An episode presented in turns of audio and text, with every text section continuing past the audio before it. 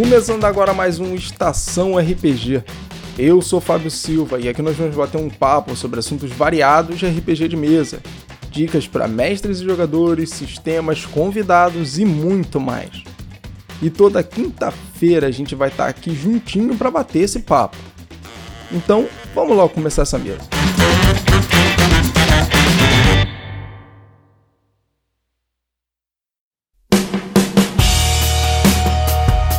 E é isso aí, cara ouvinte do Estação RPG. Estamos começando mais um episódio essa semana aqui comigo, um convidado sensacional. Ele é host do podcast Conversa é Essa. Ele também é a voz do programa Fala Galera, da 98.7 FM do Ceará. E redator e colunista do podcast AnimeCast. Cara, como é que tu consegue fazer tudo isso ao mesmo tempo? Senhoras e senhores, Bruno Trajano, né? Aê, sou eu, ora mais rapaz. E olha Como é que só. tu consegue fazer isso tudo ao mesmo tempo, cara? Eu acho que o pior é que eu faltou botar na minha bio que eu sou escritor. Tem livro lançado, saiu ano passado. Nossa. Eu sou, deixa eu ver o que mais. Eu sou produtor cultural e trabalho na semana é, na biblioteca da, do município. Daí você tira. Cara, como? Como? É porque eu não como tenho vida social, amigo. Eu só vivo, eu só vivo na internet. Meus amigos são vocês do RPG. ah, mas isso aí, isso aí é. Pô, RPG faz isso que eu falo para as pessoas, cara. O RPG une as pessoas, entendeu? As pessoas não têm tempo, não têm vida social. Eu tá falando, agora tem, agora joga RPG, tem mesa e tudo mais. É Exatamente. isso aí. E aí, cara, Pô. como é que você tá? Tudo tranquilo? Ah, estou feliz, é muito bacana. Eu, eu, eu, lembro quando eu conheci o projeto de vocês, eu fiquei, ai que massa, eu vou, vou interagir. é, estamos aqui agora. estamos aqui. Não, o mais engraçado não é isso, né? O mais engraçado é que assim, a, a gente falou tudo isso, né? É host de, de um podcast, é, é a voz da 98.7 FM do Ceará, é redator de um outro podcast que é de anime. Uhum. É, escreve livro, Beleza, mas a gente não falou assim, tá, tá bom, e o RPG? Cadê o RPG? Cadê o RPG, é verdade. Cadê o RPG? E no meio tempo eu faço mesa de RPG, olha aí. Mas, cara, conta pra galera quem é, um pouquinho de quem é você, desses trabalhos todos que você faz, que são muito diferentes, mas, cara, isso é muito maneiro. E como é que a galera faz para encontrar você no meio de todos esses trabalhos completamente diferentes que você faz, cara? Bom, como já foi falado, eu sou Bruno Trajano e sim, eu tenho o Conversa Essa, que é o meu podcast.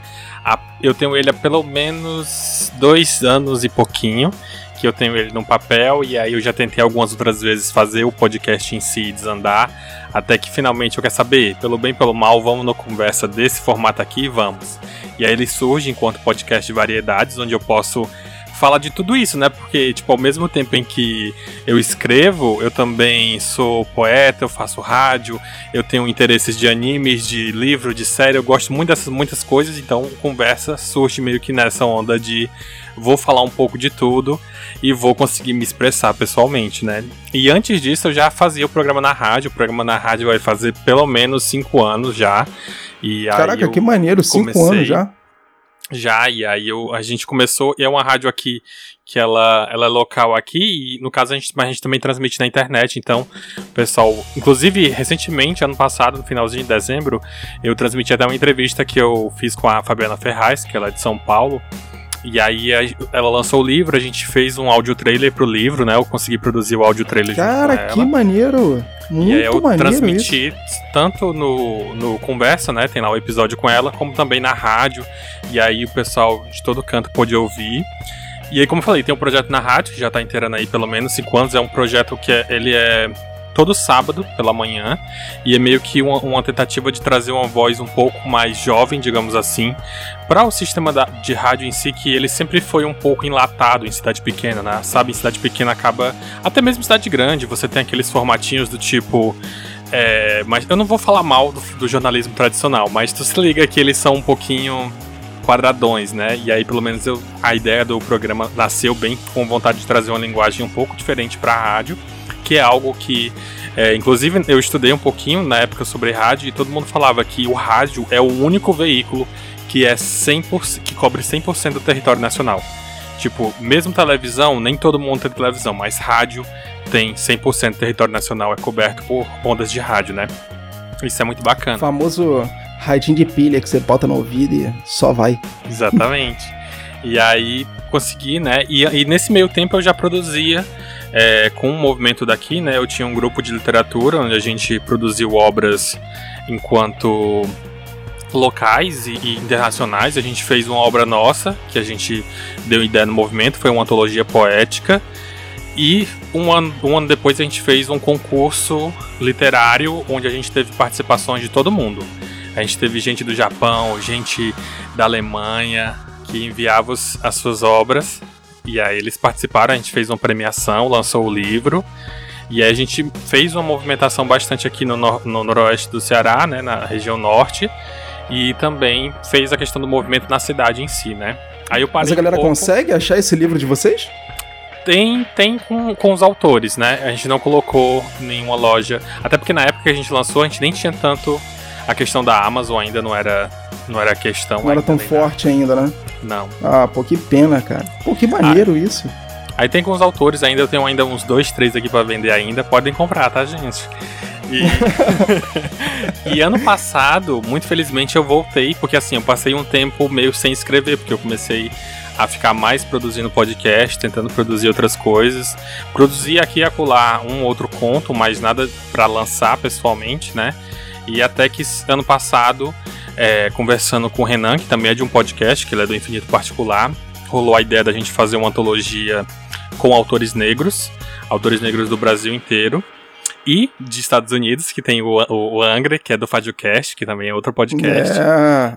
Isso aí, a gente vai falar da, a gente vai falar já já que a gente tem uma história maneira aí, ó, é. futuramente pode dar até um negócio legal aí. Olha, só pra deixar no ar pra galera. Estamos todos torcendo. Que até o Luke, de vez em quando, quando eu converso com ele, ele já tá aqui, cara, vamos, cara, vamos, cara, vamos. e aí rolou essa oportunidade, a gente começou a bater cabeça até que não. Vamos lançar o Negres, que foi é, Negres, uma antologia negra você encontra na Amazon, encontra em todas as lojas online. Tem versão física, tem versão e-book. E ele é uma antologia de contos, contos de todos os gêneros. O meu conto, especificamente, ele é sci-fi, apesar de não ser um sci-fi tão forte. É, o conto do Angry é um conto mais de fantasia, mas é meio futurista. Tem contos de romance, contos, sabe, todos os gêneros e poesia nessa, nessa antologia. Um, uma coisa legal foi que essa antologia chegou a ser compartilhada pelo próprio Emicida, que parte da. A galera que eu não sei se talvez não. Acho que todo mundo conhece. O MC é o, o rapper nacional, né? Se a galera não conheceu o MC, é sacanagem, né? É um dos maiores rappers que tem no Brasil, né? Exatamente. Pra quem não curte batalha de rap e tal, até entendo, porque o MC dele participou, né? Ele fez a carreira dele com batalha de rap Isso, e tal. Ele começou lá. Mas, pô, hoje ele, em dia. Ele ganhou o Grêmio ano cara, passado, né? Isso, cara. O MC já gravou com a galera já de tudo que é estilo musical diferente. Ele tem uma relevância muito grande no, no meio musical. É, e aí a antologia, a antologia nasceu meio que com essa ideia de tipo, olha, existe uma música do MC que é a música Amarelo. E ela fala no refrão mais ou menos assim: permita que eu fale e não as minhas cicatrizes. E aí a gente pegou essa ideia no conceito de que, cara, a gente que é negro, a gente sofre muito para falar da nossa cultura, da nossa história, das nossas vivências porque as pessoas só querem ouvir a gente lá no 20 de novembro, no Dia da Consciência Negra, para que a gente diga que a gente sofreu no passado, hoje em dia tá tudo bem. E todo o ano em que a gente sofre preconceito, sofre racismo, sofre todo tipo de, de digamos, é, segregações de maneira geral, a gente é meio que colocado de lado e ninguém dá atenção. Tipo, tu pega um autor, né, falando de literatura em si, tu pega um autor que ele é padrãozinho, branco, louro, de olho azul, se ele lançar um livro, todo mundo tá lá batendo palma. Se for um negro, ele não consegue chegar nem na editora. Então é meio foda. Porque, infelizmente, a gente é. ainda tem uma cena de racismo muito forte, não só no Brasil, mas no mundo inteiro. E isso atrelado a todo tipo de produto, não só quando a gente fala de cultura em si, mas em questão social, né? Isso é muito forte ainda, né? Exatamente. Infelizmente, isso é muito feio, mas é muito forte. E aí a gente teve, não, vamos fazer um livro, todo mundo pode escrever à vontade, os seus, seus, as suas histórias que vocês têm relatos para contar, contem. E aí a gente conseguiu é, lançar o edital, veio todo mundo, todo mundo se juntou, são pelo menos nove autores, é, contando com o Renan, que é da organização. E aí a gente lançou, ano passado, dezembro, esse livro, a antologia, chegou a bater entre os, os cinco primeiros em, na, na categoria de antologia da própria Amazon. Caraca! Foi, foi bem bacana. E aí a gente Que tá... maneiro, cara. Pa cara, parabéns pra caraca pelo trabalho. Que, porra, que maneiro, cara. É, E aí nisso eu tô aproveitar, assim, né? Isso foi ano passado, e mesmo diante da pandemia, que foi complicada aquela coisa toda, meio que reacendeu essa vontade de escrever. E aí eu tô para esse ano também tentando planejar novas coisas, tentar lançar mais histórias, porque era algo que eu tinha dado uma pausa, né, por conta de todos os empecilhos que acontecem, né, na vida. E aí a gente deu uma pausa, mas agora eu tô tentando voltar, principalmente para esse ano, com mais E vai produções. voltar, cara. Inclusive, vai voltar com até mais produções agora, porque tá, porque tá jogando RPG e tá mestrando mesa de RPG. Então você sabe que mestre tem uma criatividade absurda. esse Isso é que é um show de bola. Porque como, como veio essa ideia, não, vou, eu quero. Eu sempre gostei do RPG, e aí eu comecei a assistir algumas coisas de RPG e eu, cara, eu preciso fazer isso aqui. Aí eu passei muito tempo Não, não, matutando, não, matutando. calma. Vamos lá. vamos Calma. lá. vamos lá, vamos lá. Cara, você fez muita coisa muito diferente. Isso é muito maneiro. Porque a quantidade de produção de conteúdo que você faz, tanto com parceria, cara, é muito bom, é muito maneiro. E são coisas completamente diferentes. Mas como é que no meio de tudo isso, o Bruno, ele conheceu e começou a jogar RPG, cara? Cara, essa, essa é louca, porque eu não lembro exatamente pra dizer, tipo, ah, foi aí que eu conheci RPG. Mas, de certa maneira, a gente sempre esteve envolvido com, com, essa, com essa ideia do RPG por conta das mídias, né? Tipo, eu sou da época que assistia Caverna do Dragão, tinha o próprio Double Dragon, é, cenário de Clássico. fantasia, né? De maneira geral, eles sempre tiveram aí na, na mídia de maneira geral. Então, esse cenário em si, eu sempre fui atraído por ele, né? Tipo, o, o nerd sempre foi fã de coisa medieval. Sempre, é, sempre foi fã de coisa medieval, né, cara? Não, não adianta. Não, é muito difícil você encontrar alguém que se diga nerd, que não curta nada, que seja da antiga, assim, nesse nível, tipo, pelo menos Caverna do Dragão. Exato. Que liga muito ao RPG em si, né? Porque quando a gente fala pra alguém que. Pelo menos quando eu falo, eu não sei como é que as pessoas estão ouvindo ou você fala. Para as pessoas elas perguntam, caraca, o que, que é RPG? Eu acho que o Caverna do Dragão era a coisa mais próxima que eu tinha e tenho até hoje, é o exemplo mais próximo que eu tenho para poder dizer pra pessoa: Você conhece Caverna do Dragão? Conheço, então. É aquilo ali, só que bota umas regrinhas e uns dados e tamo junto. é isso. Exatamente. E ele, e ele é justamente o que a gente hoje em dia entende pelo RPG, que seria old school, né? As, as classezinhas definidas bem estritas e tal. Então, inclusive, eu estou aprendendo palavras novas porque eu escuto Estação RPG. Ih, olha aí, rapaz, a irritação RPG da minha cultura, senhoras e senhores. Mas, É, o RPG old school, eu- hoje em dia, ele é, assim, pelo menos pelo que eu vejo, ele é um pouco mal visto, né? As pessoas não têm muita paciência pro RPG old school. Infelizmente, o RPG old school, ele, pra mim, principalmente, ele deixa muita saudade, porque eu aprendi RPG com RPG old school. Recentemente eu joguei com o Paulo Coy a aventura, uma aventura própria pro sistema Old Dragon, que foi no Old Dragon Day, a gente jogou no final de novembro, foi numa live no, no canal dele na Twitch.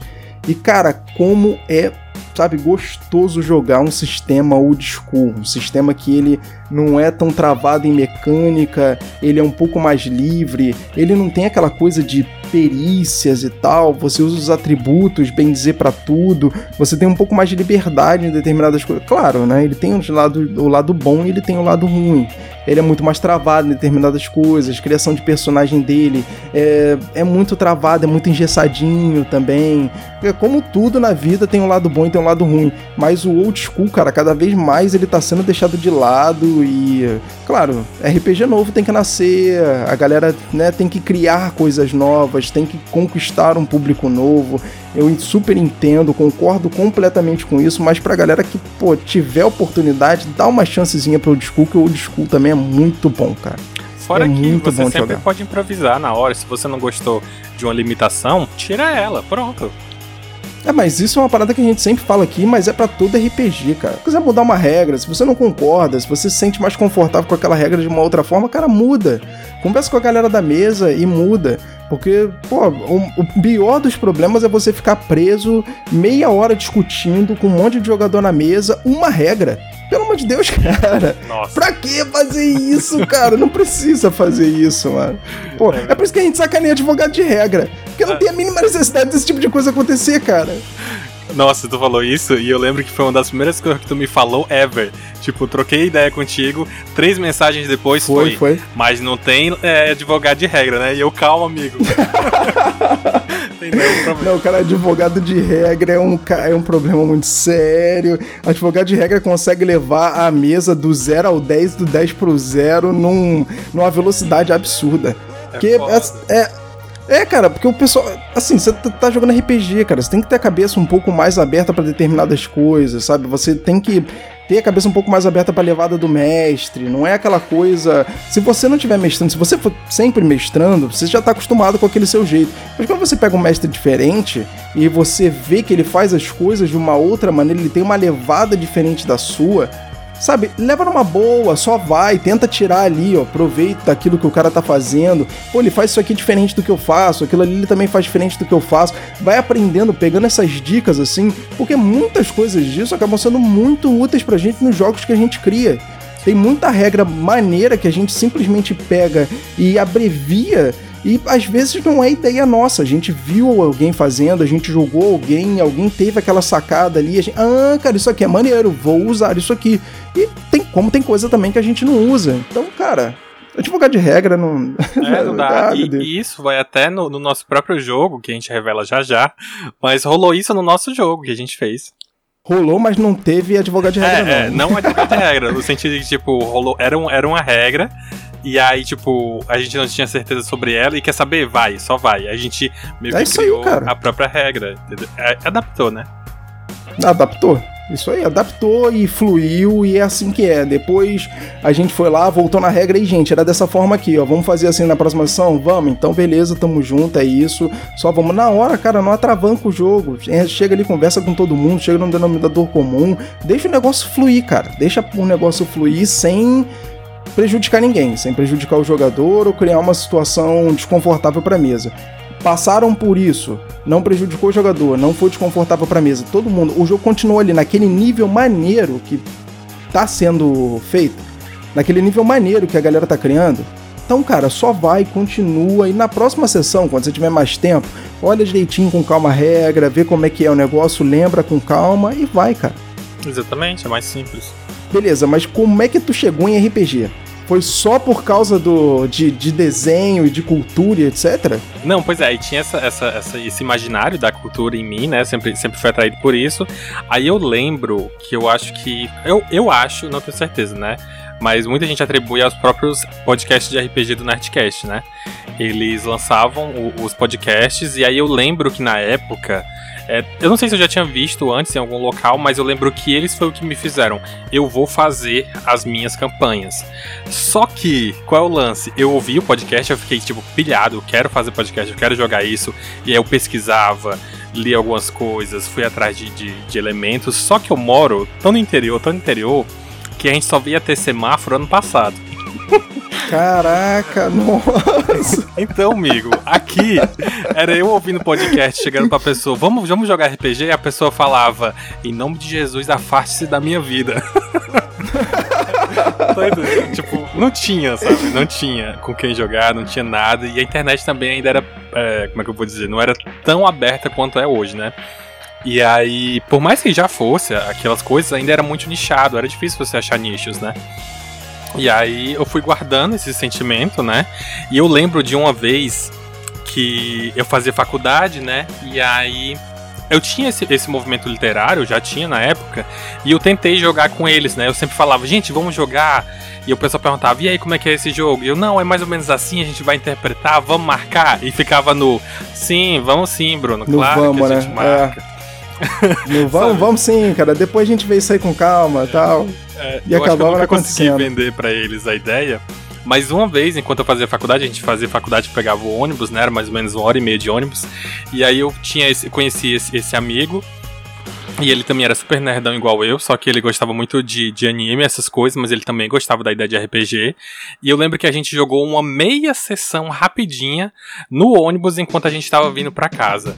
Porque eu falei Caraca, que eu queria. Que eu falei que a gente, que eu queria jogar o jogo, que eu queria testar. E aí tava sentado eu e ele no banco, né? E tinha uma outra pessoa do nosso lado. E aí eu peguei e falei, cara, vai ser mais ou menos assim. Aí eu dei um cenário, um cenário em que ele era algo próximo a um pirata, uma coisa assim, que tinha ido parar numa ilha. Eu lembro muito desse cenário, que era um pirata em uma ilha. E eles iam correndo por um lugar até que caía em um buraco. E aí, poxa, aí, o que, que você faz? O que, que vocês vão fazer? E aí a gente desenrolou mais ou menos uns 10 minutinhos ali. E a gente falou, vamos marcar, vai rolar uma sessão disso aqui. Mas não rolou. Pô, cara, que pena, sério mesmo. Mas a galera curtiu, pelo menos. É, o problema é que na época a gente não tinha como se encontrar, porque ele fazia faculdade eu também. E online a gente não tinha recurso. Por exemplo, até mesmo pro, pro, próprio podcast, eu só fui ter microfone oficialmente, gente. Vocês ouvirem lá o, o Conversa Essa, vocês vão ver uma qualidade. Mas eu fiz cada gambiarra para fazer essa qualidade. Oficialmente, eu só tô com o microfone essa semana de gravação. Caraca. É. Que, sério? Uhum. Até então, mesmo na nossa sessão de RPG e tudo, foi na base da gambiarra. Caraca. Daí você tira, amigo. E aí, beleza, né? Eu passei um tempo longe do RPG, por assim dizer, mas ficava consumindo através dos podcasts, através de páginas, através do, do Facebook na época, né? Até que, há mais ou menos um, dois anos, eu comecei a acompanhar muita página de, de RPG no Instagram né? O Instagram. Aí, grande, aí acabou, aí não tinha mais pra onde correr. E aí, e aí eu fiquei, olha, não importa o que aconteça, eu vou fazer uma sessão online. E aí foi quando. Pô, cara, que pena que você não conseguiu, né? Juntar essa galera que você tentou chamar para jogar, tentou, tentou. Fizeram até essa sessão curtinha. A galera deve ter curtido, mas infelizmente vocês não conseguiram. Cara, que pena, sacanagem. É, era muito essa limitação técnica, né, da época e de tempo. E a gente até entende a questão, por exemplo, ele era engenheiro. engenheiro agrônomo. Acho é, é uma dessas engenharias muito específicas onde só um livro é meia bíblia, né? Então, tipo, a ah, gente sim. entende que, que os estudos é foda, né? E aí é Traduzindo qualquer engenharia. Exatamente. Qualquer engenharia que você vê cálculo, você vê cálculo até 5, ou 7, ou 9, não sei, não fiz engenharia. Aí você vai ver cálculo até 5, né? Buraco negro e cosmos e universo. Aí o livro é pô, serve para você dar um, sei lá. Você constrói duas casas com cada livro. Você constrói uma casa. É, você constrói uma casa. Não precisa tijolo, não, cara. Só bota só o livro que já tá bom. É, cara. E aí a, a gente até entende a limitação de tempo, né? A pessoa fica sem cabeça para quase sem nada, né? Mas online acabou rolando que, né, eu conheci os podcasts. E aí há mais ou menos de seis meses pouco mais de seis meses, né? Considerando ano de 2000. Lá pela metade de 2020. É, 2020. Eu confundo, já tô confundindo os anos. Eu, Agora eu... 2020 foi embora, a gente já fica nisso, né? O, aquele sentimento de que 2020 foi embora, a gente ainda tá agarrado ainda, entendeu? É, Porque foi tá tão ruim é que a gente tá tentando esquecer como é que foi. Exatamente. Foi tão ruim que a gente ainda tá tentando esquecer como é que 2020 foi. Mas eu lembro que eu já conheci o pessoal do Multiverso X, que eles falam bastante de RPG também, né? E aí eles têm um servidor no Discord e eles tinham uma aba de RPG. E eu fiquei, opa, pode rolar, hein? E aí eu fui e tentei conversar a galera, só que a galera, a galera que jogava já tava em uma sessão há muito tempo. E aí eu, ah, não vai rolar. E aí eu comecei a assistir muita live na Twitch. Na live na Twitch, eu conheci as lives da Tormenta, né? É, que tá rolando oh, até agora. A Tormentinha. Oh, show de bola, Tormentinha, muito bom. E eu, e eu fiquei fascinado com o programa que eles estavam usando, porque já rolava o dado automaticamente e... Caraca, tu não conhecia nada mesmo, Não, né? não conhecia. Assim, de interface, de, tecnologia, de jogo, nada. Nada. E aí eu fiquei, peraí, eles estão usando uma ferramenta. Existe uma ferramenta só para isso?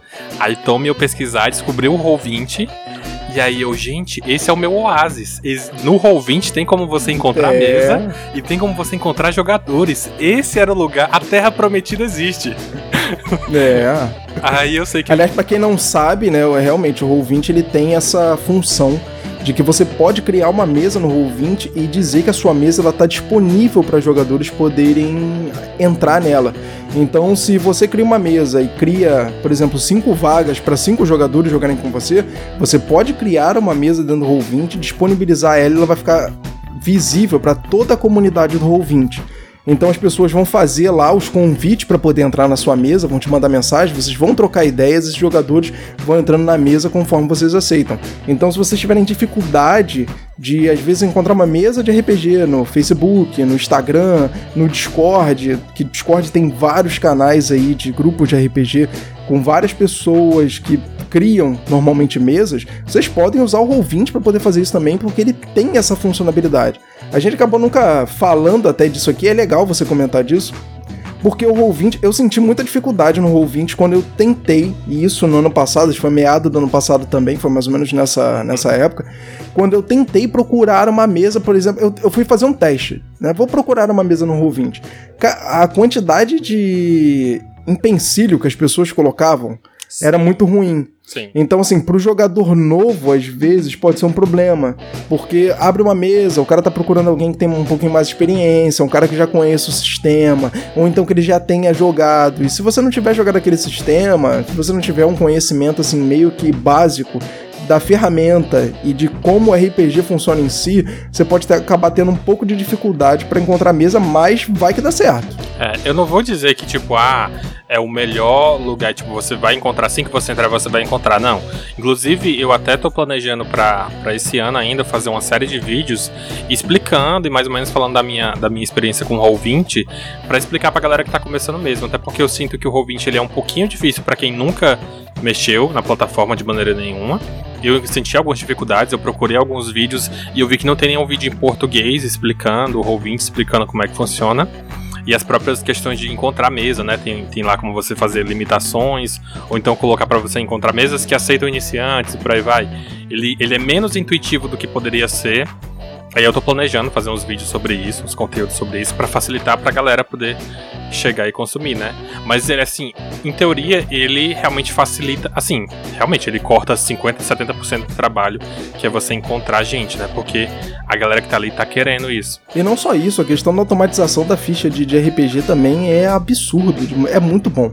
Você não tem que ficar rascunhando, apagando e, e escrevendo de novo na ficha, atualizando todas as perícias, dependendo do sistema que você estiver jogando. Se você estiver jogando D&D, se você estiver jogando um Tormenta ali, conforme você vai ah, aumentando o seu nível, né? As perícias, elas também vão aumentando pelos bônus que você ganha. Cara, só isso, só pelo fato dela já ser automática, já é uma coisa já de brilhar o olho e, e dar até emoção.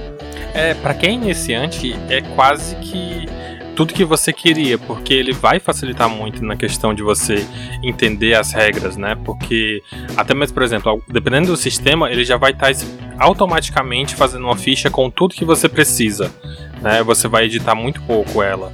Então ele é muito amigável para quem está começando para aprender, mesmo que o sistema não seja amigável para o usuário em si.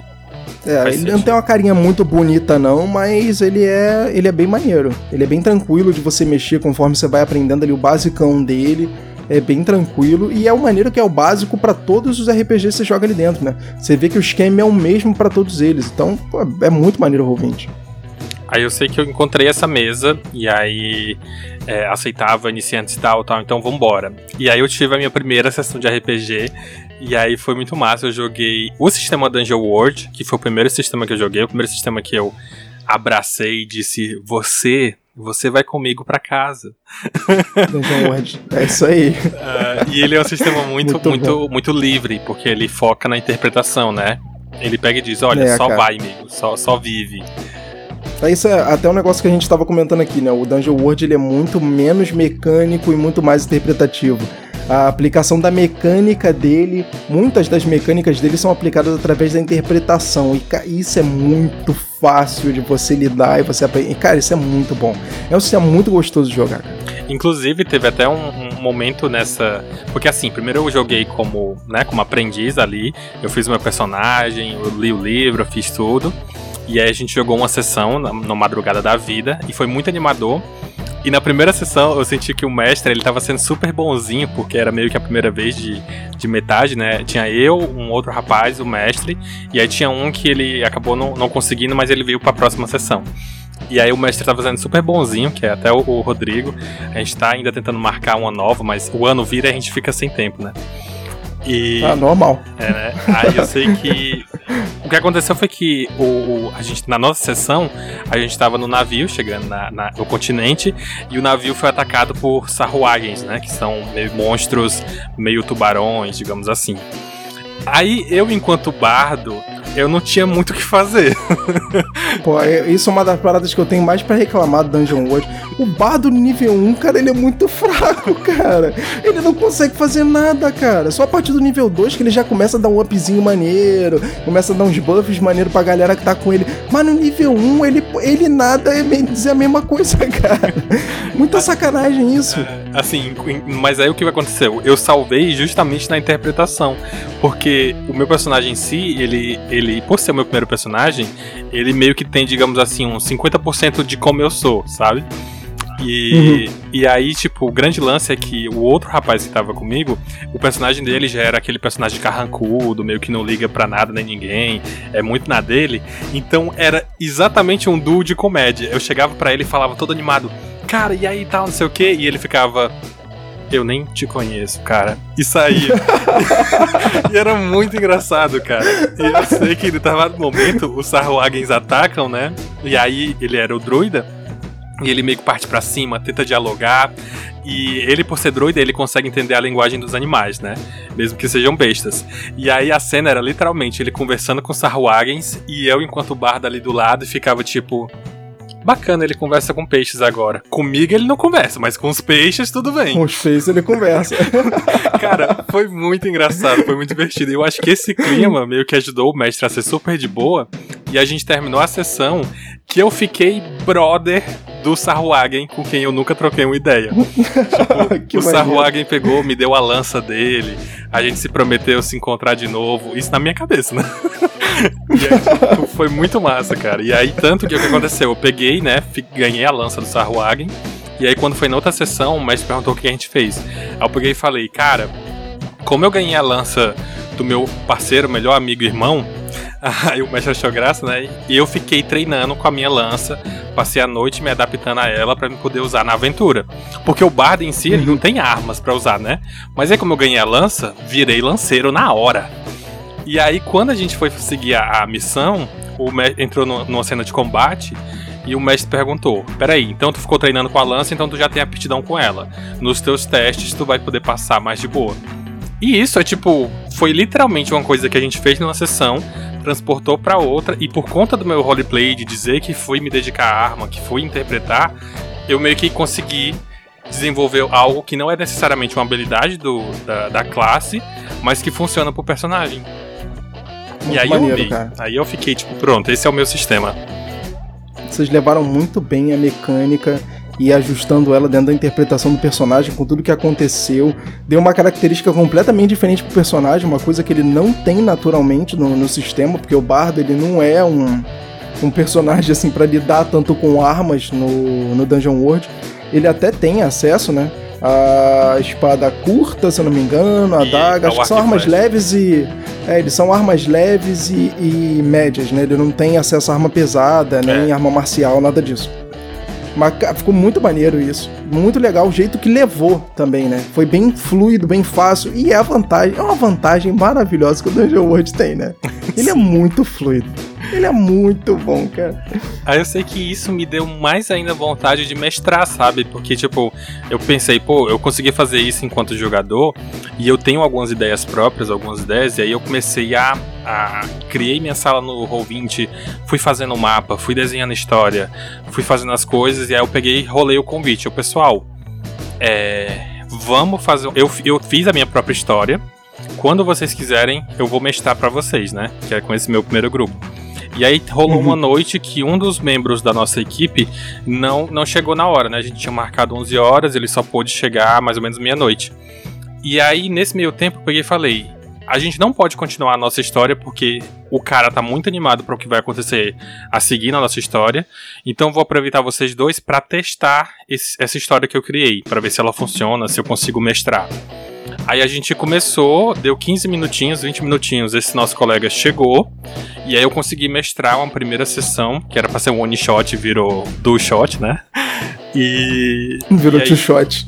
E aí a gente conseguiu. Eu consegui mestrar mais ou menos. Eu digo que a minha, a minha habilidade de mestrar, por ser uma primeira vez, foi ali 80%, porque eu meio que forcei eles um pouquinho na história. Mas assim, deu certo. E eles gostaram muito, eles ficaram muito felizes com, com, com a ideia de para onde a história estava indo. E isso me deu um gás muito louco. E foi aonde eu fui, é, se não me engano, eu entrei em contato contigo. E entrei em contato com, com o Angry e com, e com o Hector, né? O Hector do Highcast e do 45 de Acréscimo. E eu disse, gente, RPG dos podcasters. É, aí foi que rolou essa ideia da gente fazer os, o RPG dos podcasts. Você me procurou, né? Com, com aquelas dúvidas, tá? Pô, RPG é maneiro, mas eu tô querendo mestrar uma mesa tal. E aí a gente trocou umas ideias, trocou umas figurinhas. Eu lembro que a gente falou sobre bastante coisa, né? Sim. Falamos sobre várias dicas, falamos sobre sistema. A gente até tem um episódio aqui que é o episódio 9, que são o episódio de dicas para mestres iniciantes. Então é um episódio que tem uma, um compilado de dicas muito básicas para quem quer começar a mestrar RPG. E é um dos episódios que eu mais gosto porque ele é muito basicão e mais é o basicão que as pessoas geralmente escutam e voltam pra gente dizendo assim, cara, testei e deu certo, sabe? Sim. Isso aqui funcionou e muito maneiro. E aí veio a ideia maneiríssima da gente fazer o RPG dos podcasters. E nesse RPG dos podcasters, Estão participando junto com a gente o Guilherme Andrade, do Papo de Calçada, Isso. o Angry, do FajoCast, o Hector Souza, do Highcast e também do 45 de Acréscimo, você mestrando a mesa e Luke Stefano e Fábio do Estação RPG. E, cara, nossa, foi, não, foi sensacional, cara, foi muito maneiro. E era um eu lembro que você que ficou super nervoso, porque, né? tipo assim, poxa, eu nunca mestrei, e tem uma galera aqui também que. Quem foi que nunca jogou? O Guilherme, o Guilherme nunca jogou. Mas nunca jogou RPG, né? Isso, nunca jogou Não RPG. foi o Dungeon World, nunca jogou RPG. Isso, nunca jogou RPG. O, o Hector e o Angry nunca jogaram Dungeon World e com RPG eles só, eles só tinham experiência com 3DT. Ah, maneiro. Maneiro. Mas já e... é uma experiência bem maneira, porque o 3DT é. também ele é um sistema bem genericão. Ele é bem parecido com o Dungeon World nesse, nesse caso, mas o 3DT ainda ele é muito mais mecânico do que o Dungeon World. E eu acho. É, e aí vocês dois, no caso, tu conhecia o sistema, mas não sei se tu tinha jogado. Tinha. É, eu já tinha jogado o Dungeon World, mas fazia um bom tempo que eu já não tinha contato mais com ele, então eu já não lembrava de algumas mecânicas bem básicas dele. Aí é o que você fica triste, né? Você diz assim, pô, cara, eu tenho que ler mais RPG, eu tenho que dedicar um pouquinho mais os livros. Porque tem muito RPG que, cara, tem uns sistemas que são muito gostosos de jogar. O Dungeon World é um deles. E eu não lembrava, fazia muito tempo que eu não jogava Dungeon World. Pro Luke, o Luke nunca jogou Dungeon World, então nunca tinha jogado, na verdade, Dungeon World. E ele se amarrou demais no sistema. Ele, cara, é muito tranquilo de jogar, é muito, ele é fluido pra caramba. Você vai narrando as ações e a mecânica vai acontecendo em cima. E a mecânica é muito básica, é muito prática. Pô, foi muito maneiro. Tem até um detalhe que eu, que eu acho bacana, que é aquele que eu citei antes, que é a questão, por exemplo, adaptar a regra, né? Que num determinado momento a gente conseguiu lá, vocês foram enfrentar o meu monstro, que vocês mataram o meu pobrezinho do meu monstro. E, e o aventureiro Angry... tá aí pra isso, né, cara?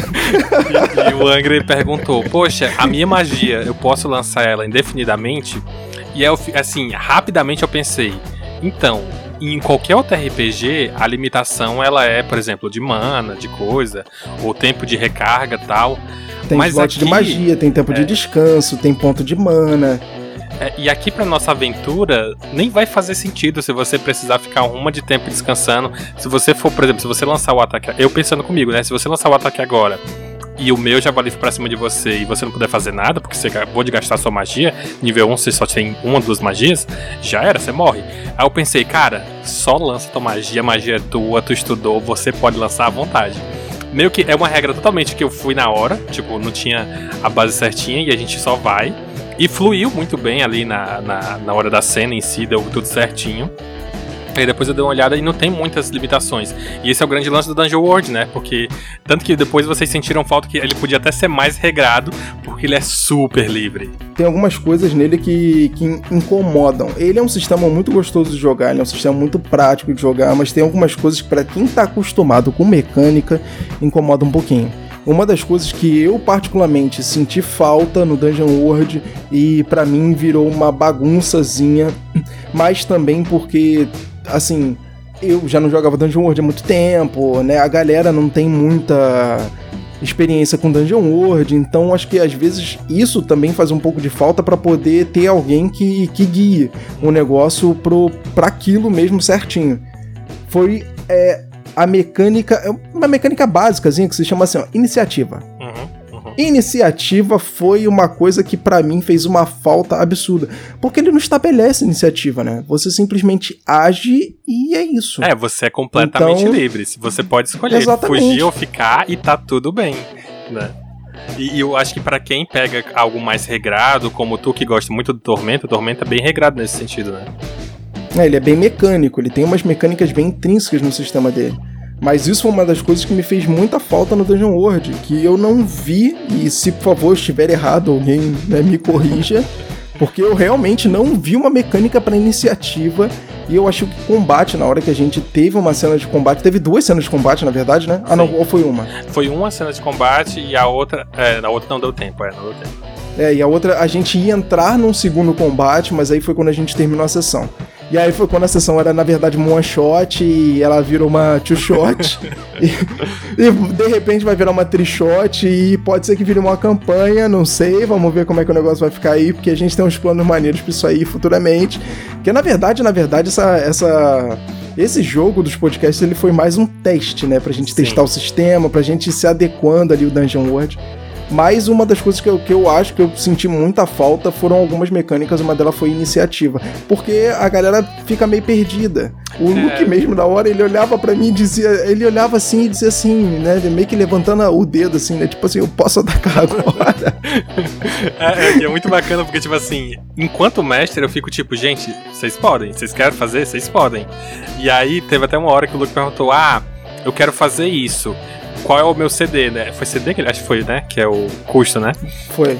Aí eu falei, cara. Não, a dificuldade. É, a dificuldade. Eu, cara, não tem. Você só tenta. Se você tentar e falhar, deu ruim. Se você tentar e deu bom, foi perfeito. E tipo, é, é isso. Porque isso né? que é bom do sistema genérico, né? Você rola 2D6, tem uma dificuldade básica ali que é 6, você conseguiu ou não conseguiu. Agora, se você conseguiu, aí, dependendo do número que você tira, é como você conseguiu aquilo. Você pode conseguir aquilo de uma maneira extremamente absurda, como você pode conseguir aquilo ali, tipo, aos trancos e barrancos. Exato. Né? Mas é isso, ele tem uma, uma dificuldade ali meio que tabelada. É claro que tabelada, mas dependendo da situação, o mestre ele vai adequar, ele vai te dizer qual é a dificuldade, dependendo do que você queira fazer, as coisas absurdas, né? Que, que jogador gosta de fazer, é, vídeo combeiro. Sim, vale até mas... falar que, que, por exemplo, no Dungeon World em si, e nessa aventura que eu mestrei, por exemplo, é, existe a mecânica do, da ação normal que você pode fazer e existe a mecânica do desafiar o perigo. Se for uma ação dessas que, por exemplo, teve uma hora que o Guilherme ele teve que desafiar o perigo. Qual é a grande questão? Eles encontraram o javali, o grupo em si, né? E aí todo mundo que estava de frente pro javali tava ali em combate direto, ou seja, a ação que eles vão fazer dentro do sistema do Dungeon World é matar e pilhar, ou seja, um ataque comum da classe ou um ataque simples. O Guilherme, que, é, que, era, que era assassino, assassino não, ladrão, ele queria dar a volta no javali e atacar por trás. Ou seja, ele ia se expor a um perigo muito grande. Então a ação que ele tinha que fazer era o desafiar o perigo. Ou seja, não é o matar e pilhar comum. Ou seja, existe essa pequena diferença de mecânica, mas mesmo assim ainda é muito pouco. Ou seja, se você fosse fazer talvez essa mesma cena em um um Tormenta da Vida ou em outro sistema que seja bastante mais regrado, aí vai ter que Furtividade, ter... É, a quantidade isso. de deslocamento por por metro, dependendo do personagem que você fez. Ah, me desloco 9 metros, beleza, eu consigo chegar atrás do, do monstro? Ah, consigo, tá bom, mas eu tenho que passar furtivo. Então é minha furtividade contra a percepção dele. Porque o combate já tá ativo também, né? Então você não tá. Ele não tá desprevenido contra você. Então a mecânica basicamente já é essa. No Dungeon World não, no Dungeon World ele é muito mais fluido nesse caso, Exato. porque você tem os movimentos, então os movimentos eles meio que resumem é toda essa mecânica que a gente falou agora, né, de questão de movimentação por metro, de furtividade, ela meio que resume ele de alguma forma, transforma tudo aquilo ali num bolinho, o jogador faz o teste, tipo assim, conseguiu ou não conseguiu e vamos que vamos. Exato. E, e assim, falando assim, parece até que tipo, poxa, mas aí não fica muito fácil? E não, não fica. Não, fica, fica fácil. Hum, vai nessa, dá mole pra tu ver. Tanto que, por exemplo, para eles matarem demorou até um um pouquinho. Tu foi o que mais falhou, né? Se eu não me engano. Pô, foi o que mais falhei, cara. Foi o que mais falei. E uma coisa que eu achei muito legal, que eu não lembrava disso, é que o Dungeon World ele tem um sistema de experiência maravilhoso. Sim. O jogador ele ganha experiência errando.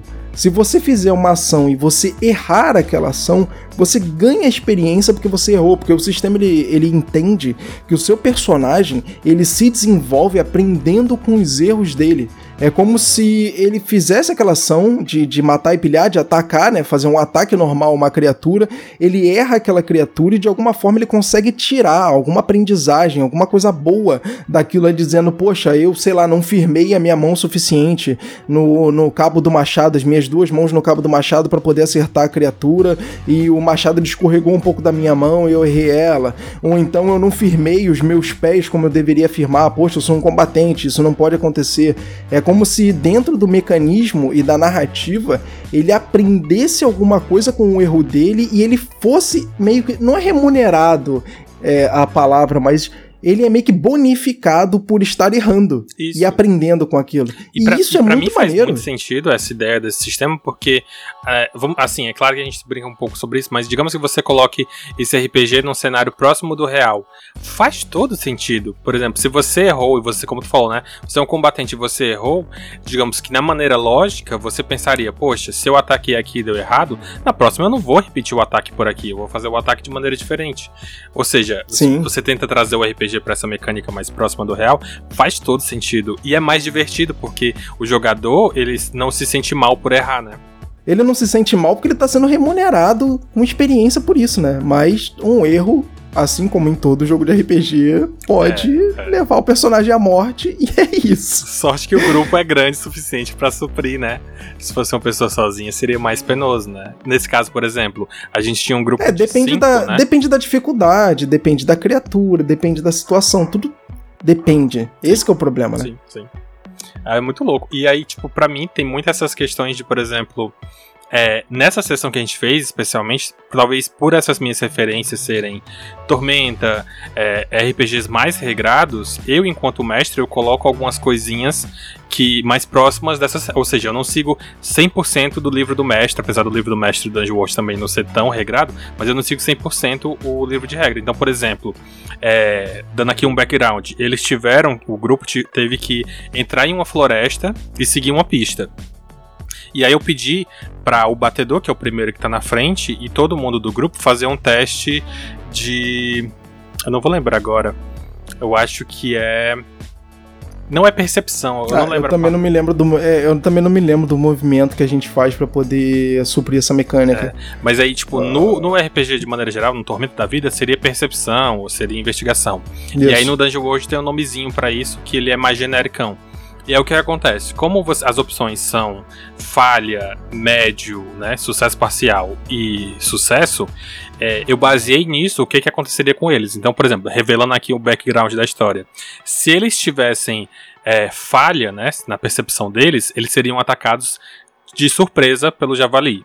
Se eles tivessem tido o sucesso parcial, eles veriam de longe o javali. E se eles tivessem sucesso total, o druida que eles encontram depois na floresta ia chegar e dizer: Olha, não vai por ali não que tá dando ruim. Então, tipo, a gente consegue suprir um pouquinho essa, essa questão de, né, para quem sente falta de algumas regras, a gente consegue suprir indo nesse, nessas, nessas questões, né, de, por exemplo, você adapta um pouco, e como, como eu falei, né, as minhas experiências, digamos, as minhas referências são essas. Então eu trago pra história e vamos por esse caminho. Acho que essa semana, semana passada, não me lembro agora, eu tava assistindo a live do, do Pedroca do Skyfall RPG. Se você não conhece, é maneiro, uhum. assiste, é show de bola pra caramba. E o cenário dele, ele tá usando uma mecânica ir dessa forma também. Então tinha uma cena que os jogadores eles estavam, eles tinham que caçar uma criatura para poder arrumar uma passagem para dentro de uma floresta. Né? Eles chegaram na fronteira do, dessa floresta e ela é guardada. E aí, quando eles chegaram nessa fronteira, os elfos que guardam a fronteira da floresta não permitiram que os jogadores passassem, porque não pode, eles trabalham, né, pros reinos ali, então eles têm uma espécie de de código, não pode deixar a galera passar assim do nada. Porém, os jogadores eles tinham que ter ali uma ordem de caça e tinha uma criatura na, nas redondezas que estava fazendo caos, matando aventureiro. Então, se eles conseguissem matar a criatura e trazerem alguma prova de que a criatura estava morta, com a ordem de caça eles conseguiriam passar por ali porque a patrulha ia deixar eles entrarem, porque eles cumpriram aquilo. Boa. E a mecânica que ele utilizou para poder encontrar a criatura foi exatamente essa. Foi a, a, até lembrei quando eu estava assistindo a live do Pedroca, eu lembrei exatamente da mecânica que você usou por conta do Dungeon World. Uhum. A base do sistema do Skyfall, se eu não me engano, é o Tormenta 20, ele não é um sistema genérico, é o Tormenta 20, mas é legal você usar esse tipo de mecânica, é muito maneiro. E o fato de você pensar que você vai pegar os testes de todos os jogadores, tirar ali um resultado, uma média, e comparar essa média com a dificuldade. E se eles falharem, por exemplo, a criatura vai para cima deles com tudo, eles estão ferrados porque eles ainda vão estar tá meio que desprevenidos na situação. Todas essas coisas que podem acontecer no intermédio por conta dessa mecânica, que seria uma mecânica ali, uma espécie de mecânica de caça, né? Sim. De investigação, uma, uma, é uma mecânica de caça em si. Cara, isso é bem legal. É bem maneiro isso. E é uma coisa também conjunto, né? E dentro do sistema é simples. E dentro do sistema é muito simples. É muito simples e em conjunto. Ele não é individual daquele jogador que ele sai como batedor e tá lá na frente olhando tal e tem que voltar e dizer, olha gente, tem isso, isso, isso. Não, é uma mecânica em conjunto. É o que todos os jogadores conseguem perceber dentro daquela cena que tá acontecendo e o que acontece se os jogadores conseguem perceber aquela coisa ou não. Inclusive, isso já linka até com o final da nossa sessão, que foi uma cena que para mim foi muito engraçada, que foi quando é, o grupo descobriu meio que. É porque nessa, nessa história, assim, eu não vou revelar a história completa, porque quem sabe a gente faz aí um, um certo. E, por favor, não faça igual o Luke e fica me dando spoiler das coisas, porque o Luke adora fazer isso. Não, tranquilo. puto com ele. E aí o que acontece? É, eles, eles têm que descobrir porque existe uma espécie de corrupção mágica, né? Que eles, quando eles encontraram esse monstro. E eles acharam um templo e existia vestígios dessa corrupção mágica no templo. Metade dos jogadores descobriram realmente essa, essa, essa corrupção e conseguiram encontrar, não, é a direção a seguir, o rastro é essa.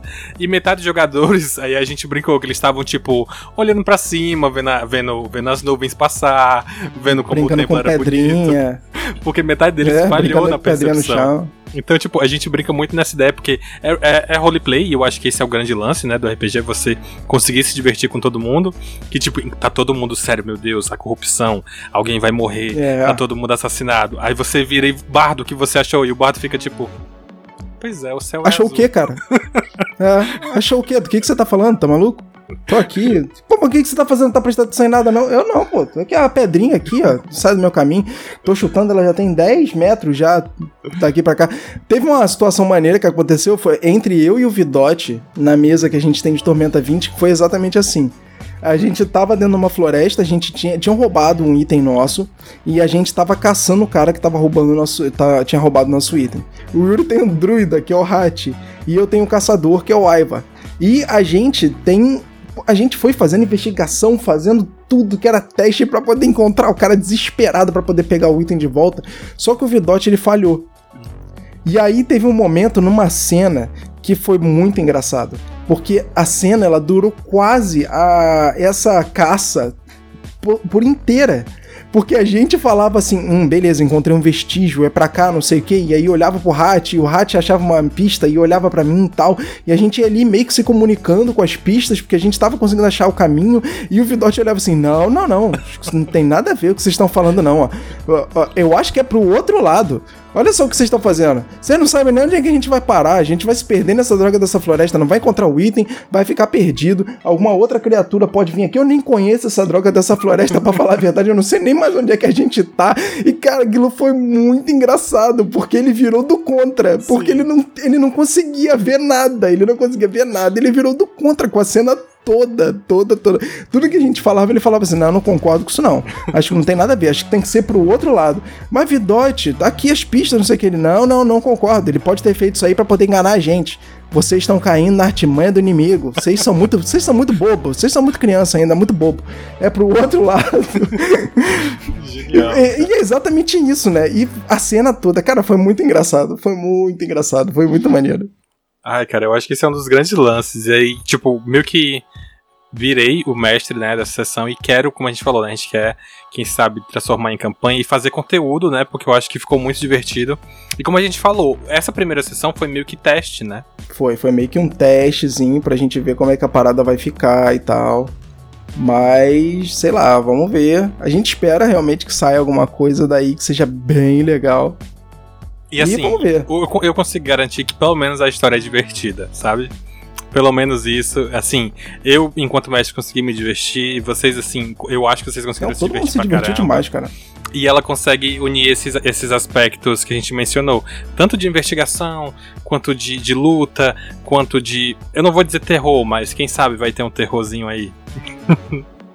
Eu falei, cara, eu curto. Eu curto o sistema, eu curto jogo de terror, eu gosto de, de Tormenta. O sistema do Tormenta ele tem muito dessa parada, né? Por eles terem apresentado a Tormenta no cenário em si. E foi uma das coisas que eu mais gostei na aventura. É que, como você puxou muito pra esse lado de criaturas, de ocultismo e tal, isso eu e o Luke a gente curte muito isso, né?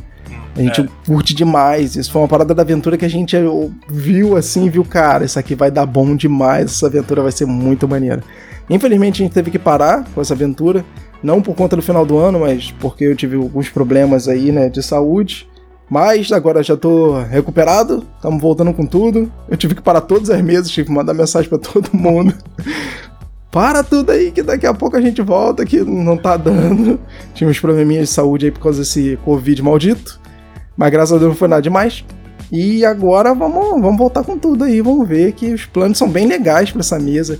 A galera é muito maneira, é muito divertida. E uma das coisas que eu mais curtia, que a gente até conversou também depois que a mesa terminou, é que a, mesmo a galera que não tinha tanta experiência com o RPG em si, ou eh, não tinha experiência com Dungeon World, se adaptou tão rápido, mas tão rápido, fez a aventura fluir de uma maneira tão fácil, tão maneira, interpretou o personagem ali de uma maneira muito, muito maneira, muito tranquila.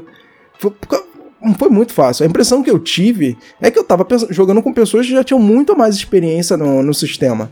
Tanto que depois que você me falou, não, o fulano não tinha, o ciclano não tinha, eu até me assustei. Vale mencionar que não é que os personagens eram simples. Todos os personagens eram bastante complexos e a maioria tinham um próprio background que eu achei maravilhoso enquanto mestre e tô criando a história e por próprios jogadores. Tem duas que eu, que eu adorei, que foi o próprio, próprio Luke, se eu não me engano, que, que ele, o personagem ah, dele, o, o bárbaro, bárbaro dele. É, é, inicialmente ele seria um bárbaro que iria vir junto com todo mundo e todo mundo ia se encontrar nesse local. Só que ele falou que ele queria um bárbaro que fosse das cavernas. E eu falei, cara, como é que eu vou meter um bárbaro das cavernas aqui? Pois pronto, tu vai ser nativo dessa ilha e tu vai conhecer os Paranauê. E aí ele criou toda uma história de que o bárbaro dele é, adora ouro, que ele viveu ali nas montanhas. E aí eu criei um background ah, do, do, povo sim. nômade. Então, tipo, já adicionou um novo elemento para a história. E isso foi muito bacana porque rendeu cenas de tipo o Bárbaro ficando puto Sim. porque o grupo não tinha nada para pagar ele e ele não ia fazer trabalho de graça. É o Bárbaro mais capitalista que existe nesse RPG. O Bárbaro não sabe nem o que, que é ouro. Você dá qualquer coisa amarela para ele, ele confunde com ouro, mas ele não faz nada de graça. Tem que ter alguma coisinha amarela para ele ali, brilhando, para ele poder ajudar. Ficou é maneiríssimo. Muito divertido. E o, e o Hector, que ele fez um, um, um, clérigo, que tá quase virando paladino, ele criou um lance de que a, ele representa uma deusa da sabedoria. Então, às vezes, ele tá conversando, tá buscando conhecimento, tal, não sei o quê. E aí ele tem um feitiço que eu fiquei tipo, caramba. Lembra até muito o Tiates do do Shaep na, na campanha atual de Tormenta. Porque ele tem um feitiço em que ele pergunta pra deusa se o caminho que ele tá seguindo é correto, se ele deve seguir um caminho, ele pode pedir um aconselhamento pra deusa. E eu fiquei, cara, é isso. E o personagem dele é bem desenvolvido nesse sentido. Ele tem um, um, umas questões. E aí, quando eu vejo tem o teu barbo, o, o bardo, que. O, não, o personagem dele é maneiro. Porque o personagem dele você não pode dar mole para ele, que ele já. Ele pergunta: você quer se converter? Você quer ouvir a palavra da deusa? para você se converter à nossa, à nossa fé e caminhar junto conosco nesse caminho? É, é, é muito maneiro o que ele faz. O que ele fez foi muito maneiro foi muito bom. E tu e o Angra também eu acho muito bom, porque, tipo, é aquela coisa do tipo. Tem a cena que a gente mencionou, né? Que a gente fica perdido no que tá acontecendo. E as tuas falhas consecutivas são muito engraçadas, mas ao mesmo tempo tu já tá quase no nível 3. É, porque a quantidade de falha foi tanta que você vai subindo nível a, a rodo. E isso é legal do. E esse é o legal que eu tava falando do Dungeon World. Conforme você vai falhando, você vai ganhando experiência. E aí o personagem ele vai evoluindo. E o bardo, infelizmente, no nível 1 no Dungeon World, ele é bem, bem fraquinho. A partir do nível 2 ele já começa a tomar um corpo diferente, ele já começa a ter uma vertente um pouco diferente. Então ele pode ter uma, uma vertente de suporte, uma vertente para ataque bem legal, né? Para combate bem legal. E aí você já consegue dar um pouco mais de cara pro personagem. Porque por enquanto o Bardo para mim foi o alívio cômico do negócio. Porque enquanto o Luke zoava a parada falando eu quero, sei lá, ouro, e eu, eu sacaneava ele e, e criava alguma situação engraçada porque era o que dava para fazer. ah, mas foi muito bom, cara. E eu acho assim que futuramente eu acho que tem como aumentar ainda mais o, o próprio personagem. E a gente até mencionou, por exemplo, algumas classes, é, eles conseguem meio que. É, alguns certos poderes que eu fico tipo, cara, isso é muito OP, é muito overpower pra alguém que tá no nível 2, nível 3. É massa, é massa. Pra você que não conhece Dungeon World, joga Dungeon World e pra sacanear o seu mestre, faça um Ranger. faça, faça um Ranger, porque, cara, vocês vão ver os movimentos do Ranger, que são os poderes do Ranger. Cara, aquilo é absurdo de roubado, mas é muito, muito roubado aquele troço. E o clérigo Eu ainda pensei em fazer um ranger, só que eu parei, ou não, cara, isso aqui é muito roubado, não dá pra fazer isso aqui, é sacanagem fazer isso aqui, cara. Tu lembra é que o clérigo, bom. nível 1, ele, aliás, nível 2, ele tem já falar com os mortos e, e, e meio que pegar o morto, ele vira necromante praticamente. Mas isso, se você notar também, é o seguinte: o Dungeon World ele não tem uma evolução de personagem tão longa. Sim, ele termina sim. no nível 10. É, é. Então, normalmente, aí aonde os outros, os outros RPGs levam um personagem no nível 20, o Dungeon World te leva o personagem no nível máximo dele e lá, maneiro, com tudo, no nível 10. É, é. Então, o desenvolvimento do personagem ele acontece muito rápido. E isso é o que dá essa cara também que o personagem ele tá ficando muito mais forte e muito mais rápido. É pelo menos o que deu a entender para mim, foi a impressão que eu tive. E outra coisa que é bem legal também, e que a gente fala pra caraca aqui, e para você que ainda não entendeu esse troço, como é que o background faz diferença no personagem, e como é que ele dá margem pro mestre poder criar a história. Cria background do personagem, porra dar esse molinho, não. E ajuda demais. Eu, inclusive, eu, enquanto mestre, eu dou XP se você interpretou maneiro e do XP se o seu background foi maneiro junto com a sua interpretação. Que aí, por exemplo, que a gente comentou do Luke, né? Como ele que é o background Perfeito. e ele nunca saiu desse background, ele foi tipo. ele foi ao limite com o background Pô, dele. o Luke ele foi literalmente ao limite com o background dele, com o personagem dele. É, ele literalmente quase saiu na porrada com o grupo porque ele queria alguma cor que brilhasse. É, foi, literalmente. Foi, resumindo, foi isso que aconteceu, gente. A, a, porrada quase comeu porque ele queria alguma coisa, pelo menos que brilhasse, e que desse a entender para ele que era ouro, porque o bárbaro dele é mercenário, entendeu? Cara, isso é muito bom. Foi muito bom, cara. Foi muito bom, muito bom. Cara, Bruno, obrigado por ter participado, cara. Maneiríssimo, maneiríssimo. Tamo junto demais. 2021 tá aí, tem vários projetos maneiros pra gente. pra acontecer e pra rolar junto.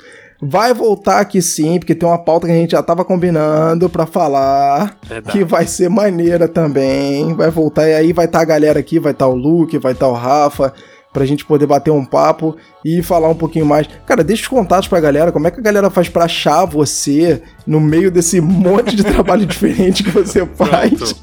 É, se você gosta de podcast, obviamente você está ouvindo aqui, me acompanha lá no Conversa Essa, tem o Instagram do Conversa Essa e você pode pesquisar Conversa é Essa em todas as plataformas, eu tô em todo lá. Amazon, Apple, Castbox, Spotify, menos no Deezer que não é uma plataforma boa, e todos os lugares eu tô lá, você pode, você pode encontrar. E no Instagram, conversa essa. Instagram muda só isso, porque não é conversa é essa, é conversa essa. Você encontra bem fácil. E no meu, Bruno P. Trajano, você também encontra super fácil. Se você gosta de texto, eu sempre escrevo lá pro Animist, que você encontra análise de animes, de, de séries, de filmes, você encontra lá. É, eu lancei também alguns reviews de livros, de HQs. Então é bom que você tem é, material para encontrar, então procura lá. Tá na minha bio do Instagram também, super fácil de encontrar. E os livros, você pode pesquisar, como eu falei, Antologia Negres, você pesquisa lá rapidinho. Tô no YouTube também, você encontra lá eu falando um pouco mais de literatura. e no próprio podcast, né? Eu comecei o ano fazendo um book tag falando um pouco sobre os livros que eu li, sobre as referências que eu peguei. E aguarde que daqui a pouco, quem sabe, tá saindo novos projetos. Vão estar tá saindo novos projetos aí, o Estação RPG tá junto, e vamos que vamos, que 2021 promete, Dungeon World vai ser muito maneiro. Valeu, cara, brigadão, muito bom, cara, curti demais. Eu que agradeço. E é isso aí, ouvinte do Estação RPG. A gente vai terminando esse episódio por aqui. A gente agradece muito a sua audiência, desejando ótimos jogos de RPG e até a próxima.